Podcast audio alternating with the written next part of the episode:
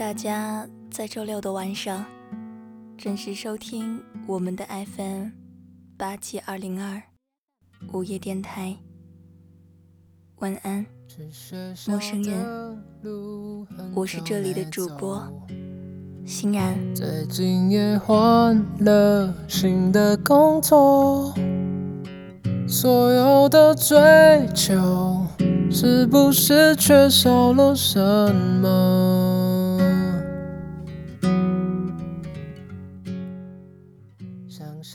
西西弗无声的全部快乐就在于此。他的生命是属于他的，他的岩石是他的事情。我好像是两手空空，一无所有，但我对自己很有把握，对我所有的一切都有把握，比他有把握的多。对我的生命，对我即将到来的死亡，都有把握。是的，我只有这份把握，但至少我掌握了这个真理，正如这个真理抓住了我一样。我以前有理，现在有理，将来永远都有理。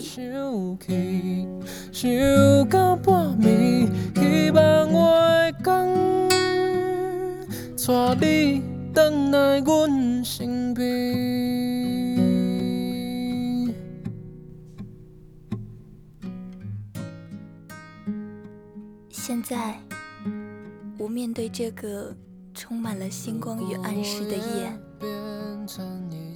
我第一次向这个冷漠的世界敞开了我的心扉。我体验到这个世界如此的像我，如此的有爱融洽。我甚至觉得过去都曾是幸福的，而我现在。也是幸福的。需要你陪伴我，好想要你，想要你，想要你陪着我，却只能等候。看鱼仔伫遐游来游去，游来游去，我对你游来游去。今天是二零一七年八月十二号。此时此刻，你们听到的歌曲来自于卢广仲、鱼仔。希望这首歌曲可以带给你们一个不悲伤的夜晚。晚安，陌生人。带你回来阮身边。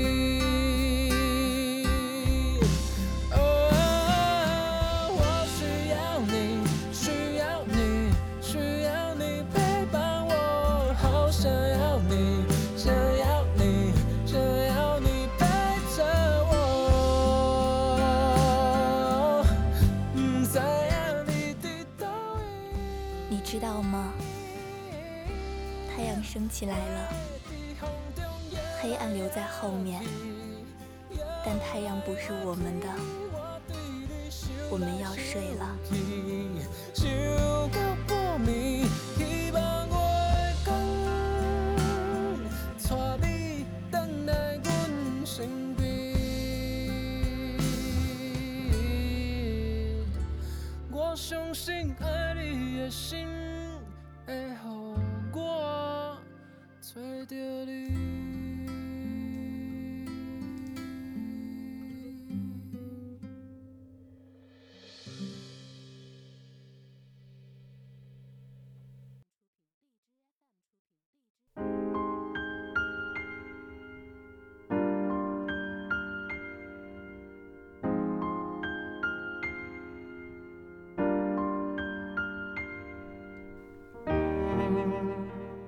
Hello。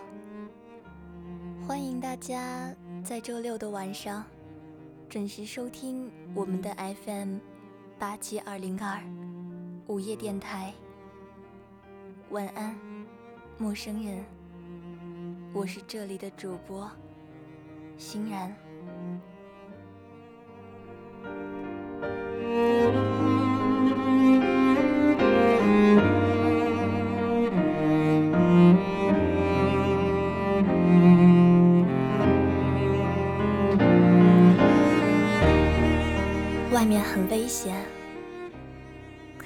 很美好的东西，它通常都是陷阱。看起来像陷阱的东西，通常也是陷阱。所以我总是躲起来，不想和世界一起玩。怕痛，怕分离，也怕受伤。我唱歌很好听。但我想要唱给聋子听。我画画很好看，但只敢画给盲人看。你懂吗？我很想爱别人，但我却只能爱你。晚上吃饭的时候，我太难过了。我的男朋友说我有妄想症。他想和我分手，不过没关系。他说：“反正我也是你想象出来的。”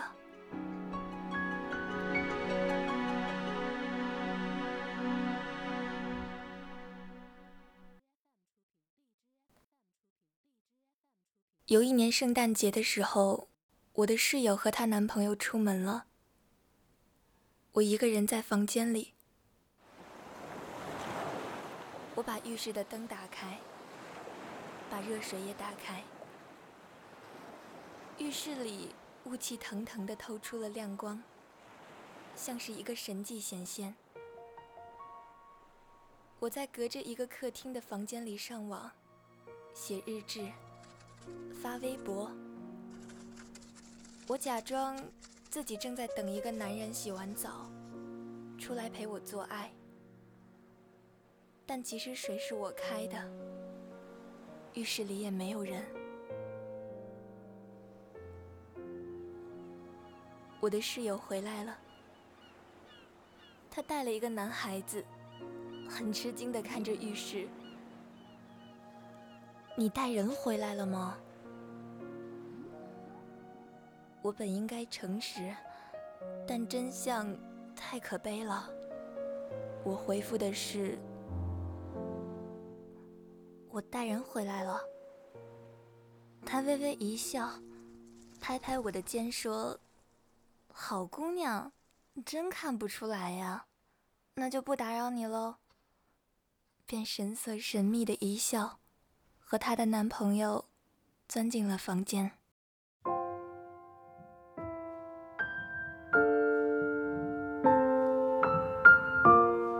但其实浴室里没有人。水是我开的。过了一会儿，我觉得这样太浪费了，就把水关了，回到自己的房间睡着了。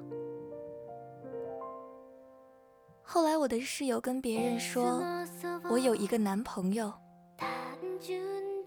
别人就问我，你有一个男友吗？我怎么说呢？我只能说。是，嗯，我有男朋友，因为我不能告诉他们水是我开的，卧室里没有人，所以我度过了一段麻烦的日子。我不能和我的朋友们一起出去了，因为他们听说我有了个男朋友。好了。去陪你的小情人吧。他们一群人轰着赶走了我。朋友发的电影票，他们给了我两张。我装作很感谢的样子。可是我从哪儿找另一个人陪我去看电影呢？所以我一个人。旁边的位置上放着我的爆米花。你和你的男朋友吵架吗？他们问我，我该怎么回答呢？我说不经常吵，这是真的。嗯，我们没吵过架。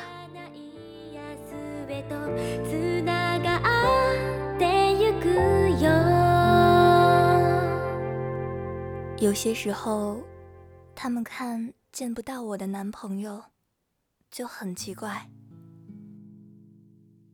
为什么见不到你的男朋友呢？有些心直口快的男生就会跟我说：“你是不是又逼你男朋友给你买东西了？”还跟他说：“不吵架就是冷战了。”后来你们闹别扭，就分手了。后来我被他们拉着，挑了一堆他们说男生见到我穿就会很开心的衣服，还有一些男生喜欢的东西。这些东西真的不错，我想，在我送给他的时候。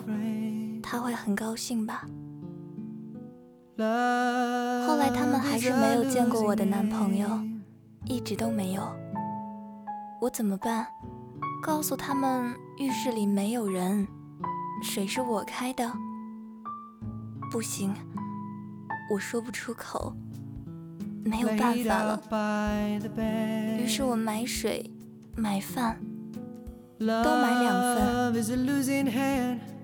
还有家里的牙刷、杯子、拖鞋、情侣的浴巾。有人来了我的房间，问我说：“这是谁的？”我说：“那些都是我男朋友的，因为他有时候在这里过夜，所以我给他准备了一些常用品。”比如说拖鞋，他说这种比较好。男生听完了以后泪眼婆娑，揪着他女朋友的辫子：“你看看人家女朋友。”他身边的女孩子露出了不好意思的神色。谁会不信我呢？谁会不相信我有一个男朋友呢？只是他的性格怪异，不爱见人而已。我隔三差五的多用一些卫生纸，隔三差五的换一条毛巾，隔三差五的刷一刷拖鞋。有时候在上课之前。还会买两份早餐，那些东西都在一天天的减少，看起来就好像我真的有一个隐形的男朋友一样。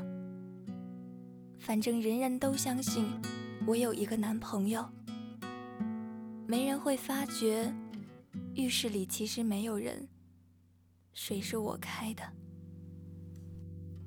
去学校的路很久没走，最近也换了新的工作。所有的直到后来，忽然有一天，好几个朋友拎着水果到家里来看我，这样莫名其妙的关照，莫名其妙的。让我不知道怎么放松。他们坐在我的沙发上，同情地看着我，鼓励我。像我这么好的姑娘，肯定能找到更好的。我才知道，其中有一个朋友看见我一个人去看电影了，还看见我一个人。坐在了两个人的位子上，在电影的中间哭。哦，原来我是失恋了。虽然说那部片子太感人了，我简直想痛骂自己一顿。这是早就可以通往解脱的一条路，我早就该这么说了。拖鞋、牙刷、浴巾，没有用的这些东西太贵了。不知不觉，我已经很久没有付房租了。我揪着自己的头发，很痛苦的样子。我看见朋友们捂着嘴，又用手护住鼻梁两边，朝眼睛里扇风，背过身。终于，还是有一个人哭了。我没哭，我跟我男朋友没有什么感情。我又单身了，吃过了两顿安慰饭之后，一切又回到了生活的平静。有男生要给我介绍男朋友，你知道吗？她给她男朋友做饭、弹钢琴、写诗，她给她男朋友讲很多很多好玩的事情。还在他们的牙刷桶旁边贴了好多属于他们的贴纸，他心可细了，可好了。我听着他们不厌其烦地说，讲很多我都不知道的痴情故事，是吗？那个介绍来的男孩偏过头来看了我一眼。我能怎么办？我只能说，是啊。难道要我去告诉他，浴室里没有人，水是我开的？我跟那个男孩子约会了两次，后来就婉言的把这件事拒绝了。他也说，你知道吗？我觉得你心里空空的。我们可能不合适，我觉得你还爱着他，我没有自信取代这个位置。他眼睛红红的，临走还拥抱了我一下。这男孩子真有意思。